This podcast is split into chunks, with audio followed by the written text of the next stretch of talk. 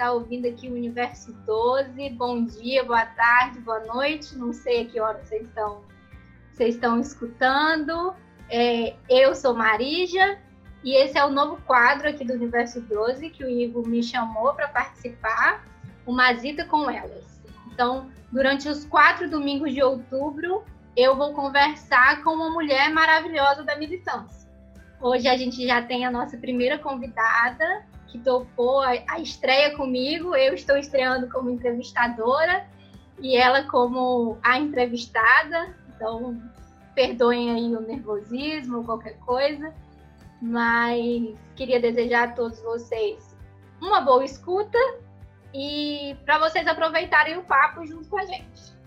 É, o nome dela é Venice, mas a gente quer saber o que, que ela faz profissionalmente, é, no que, que ela trabalha e se o que ela trabalha tem alguma proximidade com o papel dela na militância. Então, bom dia, boa tarde, boa noite para todo mundo, né? Eu estou muito feliz com o convite da Marija, que eu chamo de Má. e, é, bom, o meu nome é Venice, né? O meu sobrenome é Schossler, que se fala. Muita gente tem dificuldade em falar o Schossler, né? É Schussler, é não sei o que é. eu digo, não, é Schossler. E tudo que é lugar que eu vou é difícil o Benício e o Schossler também. E a minha formação acadêmica, eu sou geógrafa, né, de formação, e tenho mestrado e doutorado na área ambiental, né, na área de geologia costeira e também de climatologia.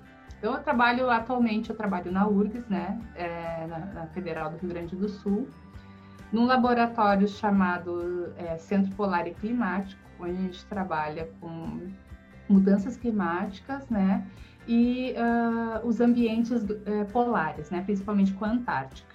Então, a gente, é, no meu grupo de, de trabalho, é, eu e meu marido, né, Francisco Aquino, que também é climatologista, a gente trabalha juntos já faz uns 10 anos, mais ou menos, né?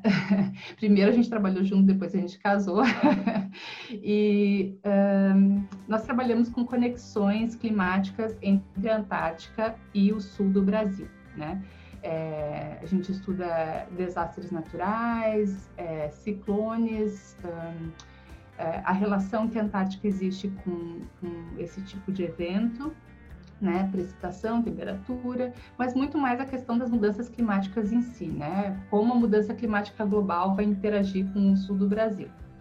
É, como uh, uh, eu, o que eu posso falar para você sobre como eu poderia e como eu, eu, eu, eu, eu me sinto né, dentro da, da militância, até por já estar começando a participar dos programas da Laura, né, no, no Elas com Ciro, é, eu sinto que é, faltava talvez, né? Por isso que eu já participei do segundo programa consecutivo, que eu acho que a questão ambiental está muito é, em foco é, no momento, não só no Brasil como no mundo inteiro, mas no Brasil principalmente por tudo que vem acontecendo, né?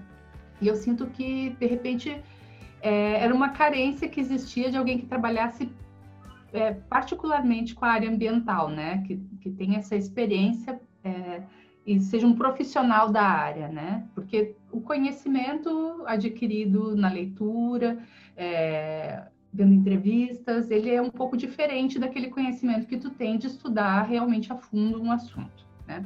Então, até é, um, é uma questão também assim que eu, que eu penso assim de quem leu o, o, o livro do Ciro, né? O Dever da Esperança, que é, eu senti um pouco de falta no livro, assim, eu acho que o, que o, que o Ciro, ele, ele deixa um pouco a desejar nessa área, assim, não que seja um problema, mas eu acho que se a gente levar em consideração todo o cenário global e brasileiro, é, esse, essa temática tem que ser aprofundada no PND, né? Ela não foi aprofundada o suficiente ainda, tanto que é uma coisa que até cobram muito dele, né? No, quando, quando existe a chance, vem dizer, ah, mas tua vice era Cátia Abreu, ah, que é uma, que é uma, é, ela é da bancada ruralista e não sei o quê.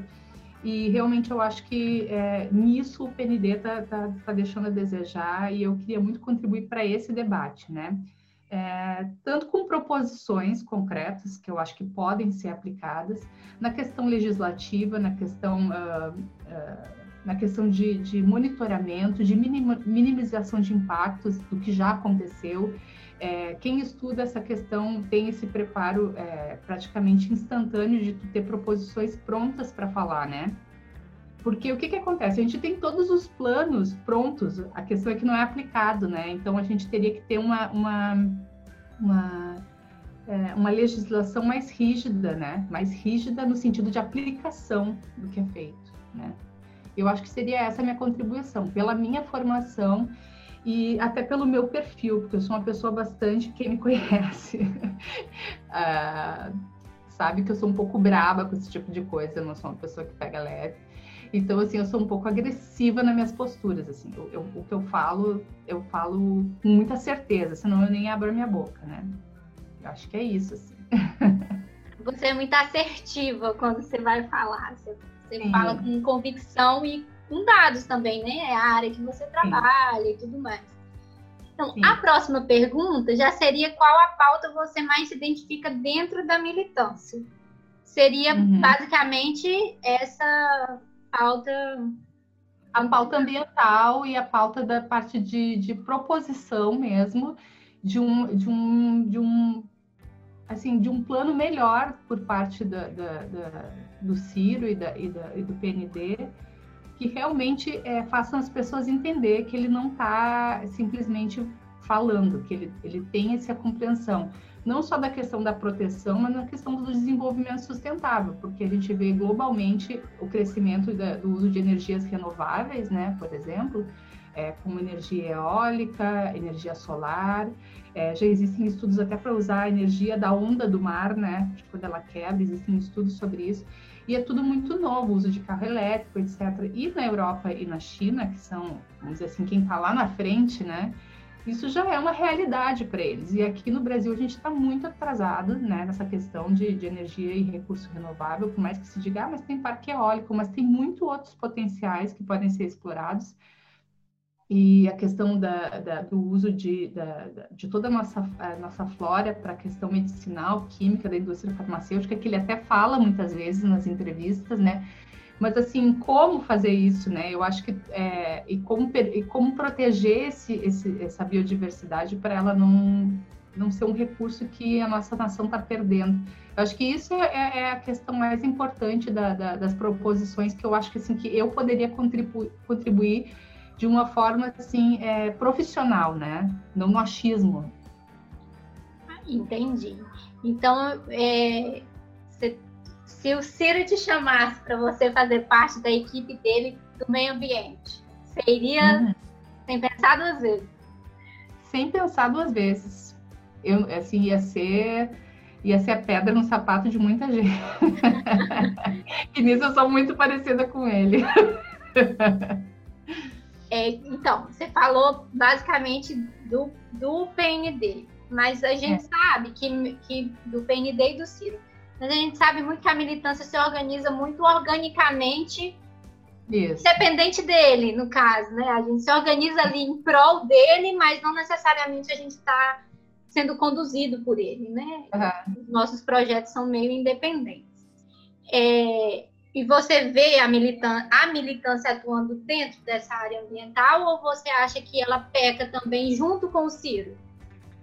Eu acho que ela peca junto, junto com o Ciro, assim. Eu acho que é, é muita pedrada nos outros, né, no, na vidraça dos outros, e não, e, e, não existe proposições concretas e nenhuma organização em torno desse assunto. É, por exemplo, o Elas com Ciro que foi, a gente, é a segunda semana consecutiva que o tema, que a gente entra na pauta, o tema ambiental, porque toda semana a gente tem uma questão relacionada com isso. Eles não dão sossego, né? É, estão deixando a boiada passar mesmo.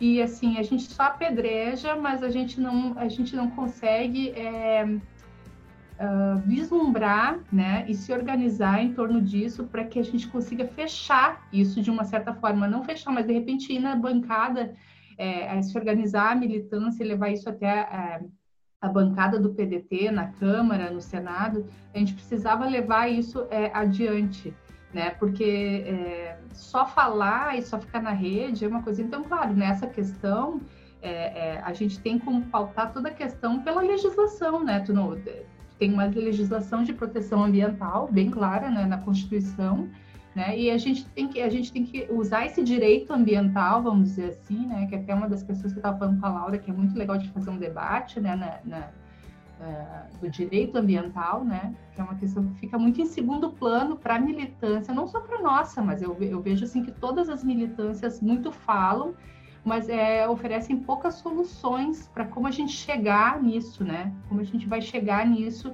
e tentar. Então, assim, eu acho que realmente até pressão, uma maior pressão, porque a gente fica muito na pressão das coisas que estão acontecendo no momento, certo? Tipo, vai ser votado o, o, o marco do saneamento, daí vai todo mundo. Fala, fala, fala, fala, fala do marco do saneamento, né? Vai, então, se impressiona na hora, mas eu acho que isso aí já é uma coisa que a gente tem que começar a, a, a sediar né, os nossos deputados e senadores antes, muito antes antes das coisas acontecerem, já deixar eles preparados para esse tipo de defesa, né? Entendi. Então, talvez a elaboração de um documento em conjunto, por exemplo, Isso. juntar as pessoas que são dessa área ambiental, que estão dentro da militância e elaborar uma documentação, não sei, assim, estou é. falando Isso. Esse Já tipo seria um, uma carta. de organizar, né? É, uma carta, um, um, um um manifesto que seja né, bem organizado e bem argumentado é, em cima do que realmente importa, né, um, embasado no que existe e não é, sonhando com coisas que não tem como acontecer, que isso é uma coisa também, né, é, ficar flutuando sobre coisas que uhum. querem, mas não, não, são palpáveis, né. Eu acho que isso é, já é um bom começo, assim, se a gente fizesse isso é, para ontem, né, uma coisa que a gente conseguisse se organizar no, no sentido de começar a, a, a, gente tem que assediar mesmo os nossos governantes, aqueles eleitos, e quem tem e quem da militância tem o acesso a essas pessoas são aquelas que vão nos conduzir. A gente prepara e eles conduzem isso. Acho que é uma questão de é, de botar cada, cada pessoa exercendo seu papel, né, dentro da militância. Entendi. Gostei da ideia, muito, por sinal. É. Acho que, acho que isso daí dá, dá uma, um trabalho bom para a militância, sim, e você consegue identificar que você está trabalhando, produzindo, construindo de verdade. Que é muito o é. que eu falo a respeito dos programas que tem na militância, as lives da Laura, agora o Universo 12. Eu acho que tudo isso é, é construção e daqui vão surgindo novas ideias. E essa é uma excelente ideia mesmo. É, é fazer o organismo, a gente tanto fala que a nossa militância orgânica, né? É botar esse, esse organismo para funcionar mesmo. Não adianta ele ficar só na rede, né? É, ah, vamos levantar hashtag, vamos não sei o que, ok, isso é excelente, a gente vai para mídia, todo mundo está falando.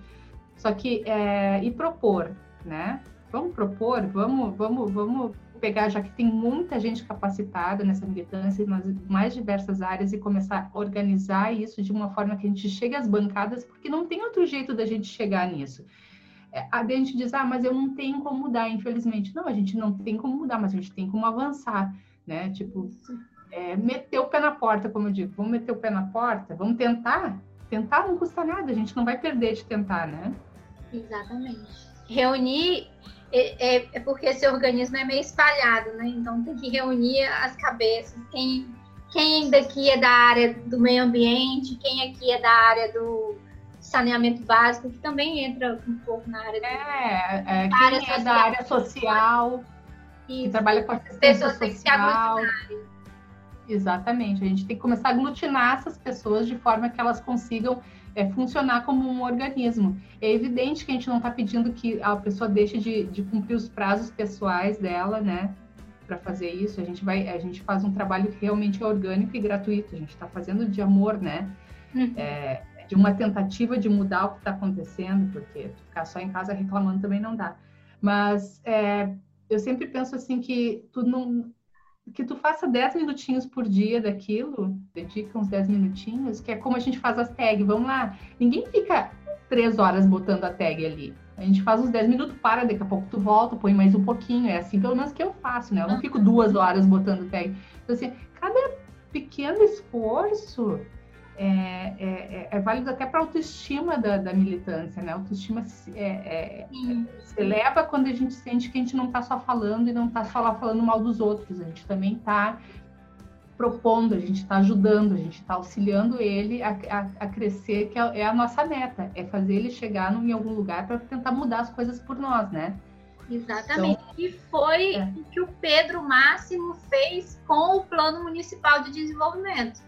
Ele é. sentou com o André, eles produziram o Plano Municipal de Desenvolvimento, baseado no livro do Ciro, né, pelo que eu li. E aí, agora a maioria das prefeituras que o, o, PDT pegar vai ser aplicado o Plano Municipal de Desenvolvimento, que saiu diretamente da militância.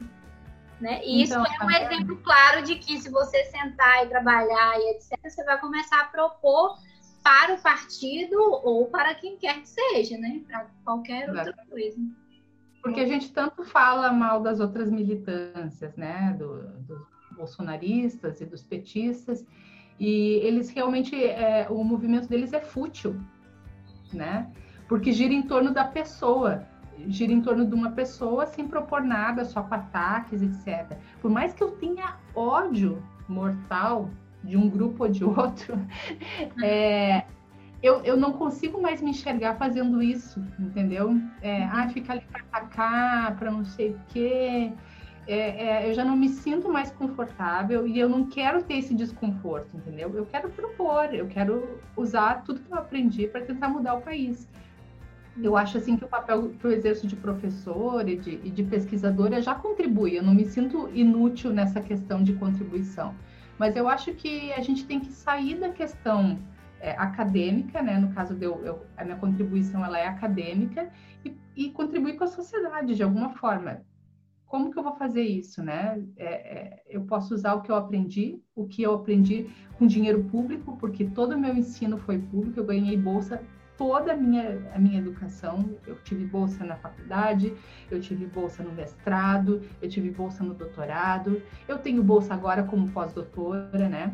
Então, assim, como que eu vou devolver para a sociedade isso, além de fazer uma pesquisa acadêmica que está mostrando para as pessoas que a mudança climática influencia o nosso país? Muita gente não acredita nisso, né? Então, como que eu vou chegar nessas pessoas? Talvez mudando algumas coisas.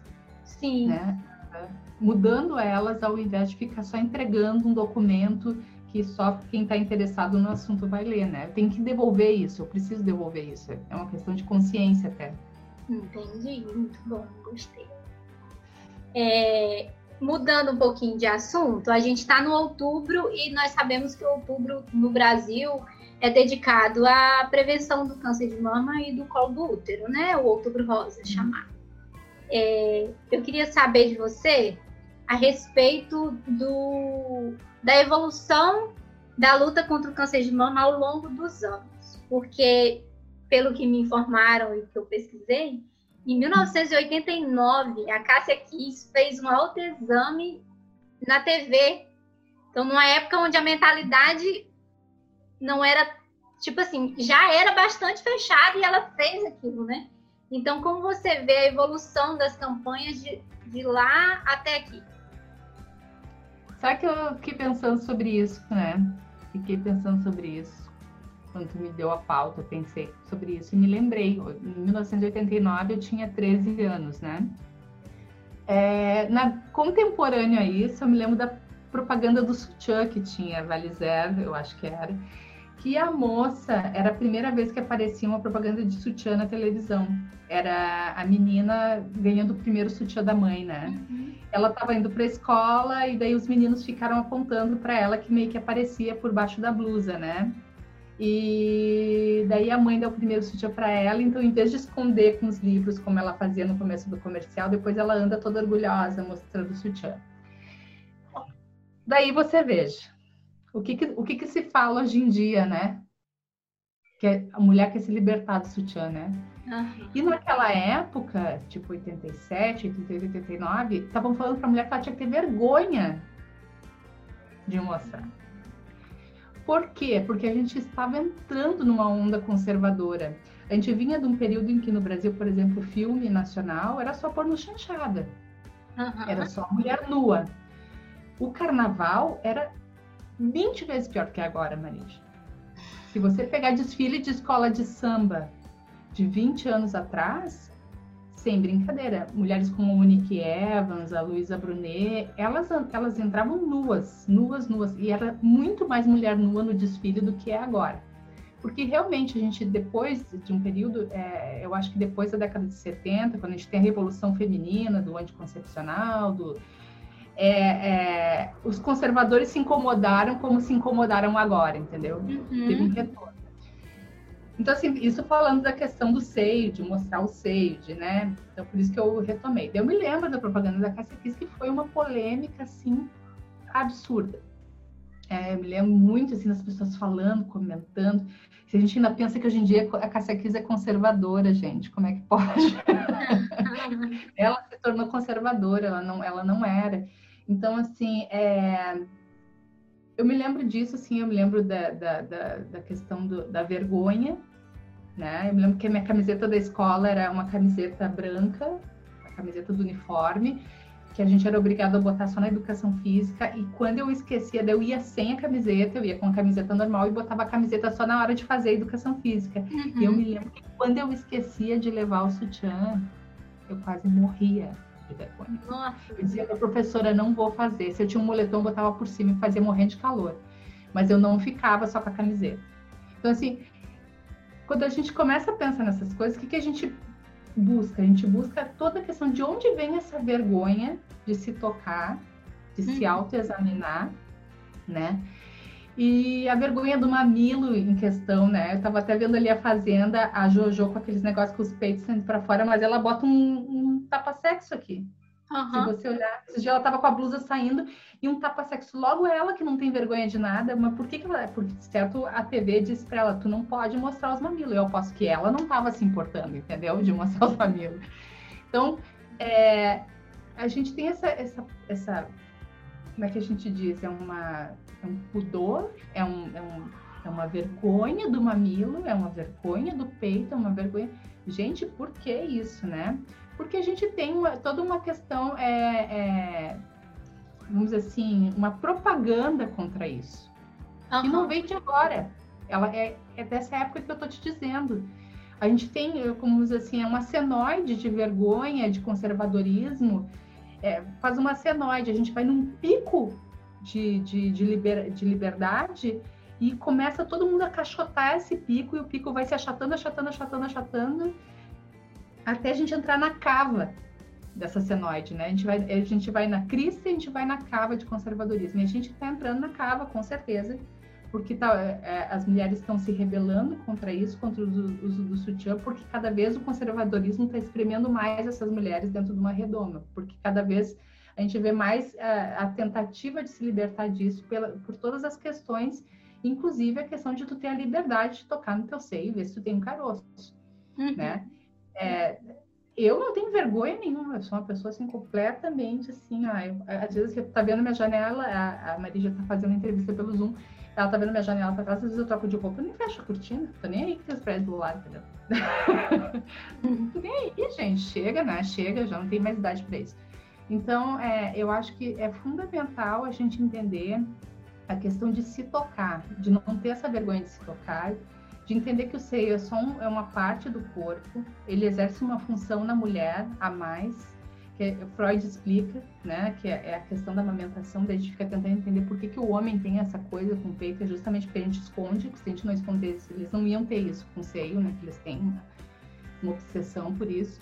Hum. Porque por que, que a gente não tem obsessão no do homem? É porque não tem volume? Não é por isso, é porque é uma coisa escondida, né? A gente esconde ele, a gente tem que ter liberdade de tocar ele porque muita mulher morre, principalmente as mais antigas, as mais velhas, justamente pela falta de, de se tocar. Elas não querem se tocar em parte nenhuma, elas não tocam nem nas pernas, elas não, não vão tocar no seio, né? E eu tô sempre aqui me tocando, sempre assim, porque é, eu tenho alguns nódulos no seio, mas são todos é, benignos. Eu faço exame de seis em seis meses, uma vez por ano eu faço, né? Porque foi recomendado que eu faça sempre o, a mamografia e a ecomamária é, de seis em seis meses, mas eu tô sempre monitorando, mas sempre dá tudo ok. Mas é que tá, às vezes o que tu precisa também é de um start, porque eu sempre me toquei e tal, mas assim, eu não tinha nada. Depois que apareceu o primeiro, que é um pequenininho ali do, do lado da axila, eu comecei a refletir mais que isso tem que ser feito com uma certa frequência. Até no banho, vai lá no banho, tá passando sabonete, é melhor que desliza, levanta o braço enquanto tá lavando, né, lavando o sovaco lá, passa a mãozinha e tenta sentir se tem alguma coisa assim, né, faz o autoexame. Eu já fiz agora na pandemia, é, eu estava até uma, vendo uma reportagem agora no, na, na, Globo News, era uma repórter aqui do Rio Grande do Sul, né, do, do Globo Esporte do Rio Grande do Sul, da RBS TV daqui, que ela descobriu o câncer em janeiro e ontem ela apresentou o programa, ela estava usando peruca, né, porque ela estava fazendo radioterapia, e ontem ela fez a apresentação do primeiro programa é, sem ah. cabelo. Ela decidiu assumir no primeiro de outubro eu... uh, que ela tá careca. Tu viu muito legal, né? Alice, agora eu não me lembro do sobrenome dela. E ela estava dizendo disso, né? Que ela foi só fazer uma ecografia, ela não tinha sentido nada, ou seja, ela não estava se tocando, né? Então, se ela tivesse tocado, ela, talvez ela tivesse percebido antes. Então, é, é, isso que eu acredito, assim, eu acho que o puritanismo, que vem de um tempo atrás, ele tem colaborado para isso, porque a gente saiu desse puritanismo e está voltando para ele, e isso a gente tem que acabar com isso. Muita mulher vai morrer por causa disso e não faz bem para ninguém, né? Nem para a família, nem que sofre junto, né, Marija? Nossa, muito muito obrigada pelo contexto e por todas as informações. Gostei muito. É, ah, a gente já está chegando no finalzinho do episódio e ah. nós vamos para as duas perguntas clássicas do Universo 12, né? É o que você espera para 2022 e um conselho para Ciro Gomes. E aí, Vinícius, o que, que você espera para 2022 e o conselho tá. para o líder? É. Para 2022, assim, o que eu observo, que eu acho que a gente precisa mudar para chegar lá bem, bem, né? Passa pelo conselho que eu vou dar também. eu acho que as duas coisas elas elas elas estão juntas, que é a questão de furar as bolhas, né? Porque a gente está ali dentro da militância e as pessoas não estão nos vendo é, quando a gente sabe que o que controla isso é os algoritmos, então a gente pensa, ah, a gente está em tudo, mas o que aparece para nós, na verdade, é o que o algoritmo calcula e nos, e nos, mostra, né? Então a gente tem que ter um pouco dessa consciência que a gente não está tão por cima da carne seca quanto a, a gente está fazendo barulho, mas não, tanto quanto pensa. Então eu acho que a gente tem que essa questão de furar as bolhas, a gente precisa furar as bolhas, é, é, conquistar, eu diria, pessoas fora da militância para nos ouvir pessoas que não sejam nossas amigas nem nada. Eu acho que no momento em que tu é simpático, né, é, dentro da rede social, não é aquela uhum. pessoa tu atrai pessoas a, a, a, te olhar, a ver o teu perfil, não sei o quê, né? Então, acho que isso é uma coisa, tu pode ser simpático, assim, tu tá olhando uma hashtag, vamos dizer, né? Tem uma hashtag lá. E daí tu olha aquela hashtag e tu pensa, ah, é, é, olha que legal o comentário dessa pessoa, tu até vai quem ela é, né? Ver quem ela é. Às vezes eu já, eu já fiz isso várias vezes, né? De estar tá olhando uma hashtag por curiosidade, quando eu vejo, tem uma pessoa que comentou uma coisa legal, eu comento a pessoa, a pessoa começou a me seguir. Ah, você tem que né? Tu... Então, é, eu acho que isso é uma coisa, que às vezes a pessoa não tem esse engajamento. E ela vai encontrar engajamento em alguém que ela, que ela conhece, que ela o que ela está vendo que a pessoa está postando. Eu acho que é, esse é uma, é uma coisa que eu acho que eu espero para 2022. Uma aproximação. Uma aproximação com as pessoas que não estão dentro de nenhuma bolha, assim, aquelas que porque a gente tem que sair um pouco delas, assim, a gente tem que começar e não deixar as pessoas que já entraram sair também, porque isso é uma coisa que está acontecendo, tendo muita briga, né, é, por discordância, é, uma polarização dentro da própria militância, né, e, e, dos mais conservadores, dos mais radicais, eu acho que isso a gente também tem que abolir um pouco, porque ninguém é dono da verdade, né. E o que, que eu diria para o Ciro sobre o que ele tem que fazer? Sinceramente, eu acho que o que ele precisa mudar é a, a questão de como ele se expressa. Não só é, ora, na oratória, né? como no comportamento. Vamos dizer assim, ó, comportamento é a questão da rede social. A gente viu ele lá fazendo campanha com, com o Ivo lá em Sobral e, cara, aquilo ali é o que arrasa, entendeu? Por mais que as pessoas acham que aquilo ali é um pouco de populismo, se a gente não tornar ele uma figura é, mais atrativa, se ele não se tornar uma pessoa mais atrativa para o brasileiro médio, é, não tem como ganhar em 2022. A gente não tem, assim, essas pequenas coisas, tipo ontem a Juliana, o que, que a Juliana Brizola fez ontem, né? Que eu achei sensacional. Antes de ela ir para o debate, ela fez um videozinho com música, ela dançando, não sei se tu viu. Ainda tu, não. É, ela fez um videozinho bem curtinho de, sei lá, 15 segundos editado, assim, dela dançando, dela se maquiando para a hora da, da, do debate, ela com rolo no cabelo, assim, antes de ir para o debate, comendo uma saladinha, ela sendo uma mortal, uhum. se preparando para ir para aquilo. E um vídeo curto, 20 segundos, 15 segundos, assim, editado com uma musiquinha boa atrás, aquilo ali chama atenção, né? E eu acho que é o que eu diria para ele tornar a linguagem dele um pouco mais popular, porque ainda é, ele tem tentado, a gente nota o esforço dele, mas precisa ser um pouco menos robusta, né? Um pouco menos é, política, um pouco mais na linguagem é, do povo, né, das pessoas. E eu acho que ele tem que se especializar nas mídias, assim, porque ele está comendo poeira. Isso aí já podia estar tá correndo atrás muito, todos eles, né? Se a gente vai ver, o único que sabe fazer isso mesmo é o diabo do Bolsonaro. Ele usa as mídias a favor dele. E eu acho que está na hora do Ciro acordar que é o único jeito dele ser o outro lado da, da, da, da eleição no segundo turno em 2022. Muito bem. Finalizamos por aqui o nosso episódio, o primeiro do Mazita com Elas. Eu queria agradecer a Venice pela oportunidade de entrevistá-la por todas as informações que você trouxe. Foi um episódio muito rico. Eu agradeço também a todos que estão escutando aqui. Eu conto com vocês no próximo domingo com a próxima convidada, que eu não vou falar quem é hoje, mas durante a semana eu vou soltando umas dicas aí. Muito obrigada, tá, Um beijo. Muito obrigada, Mar. Um beijão. Muito obrigada pelo convite, tá? Me senti muito honrada.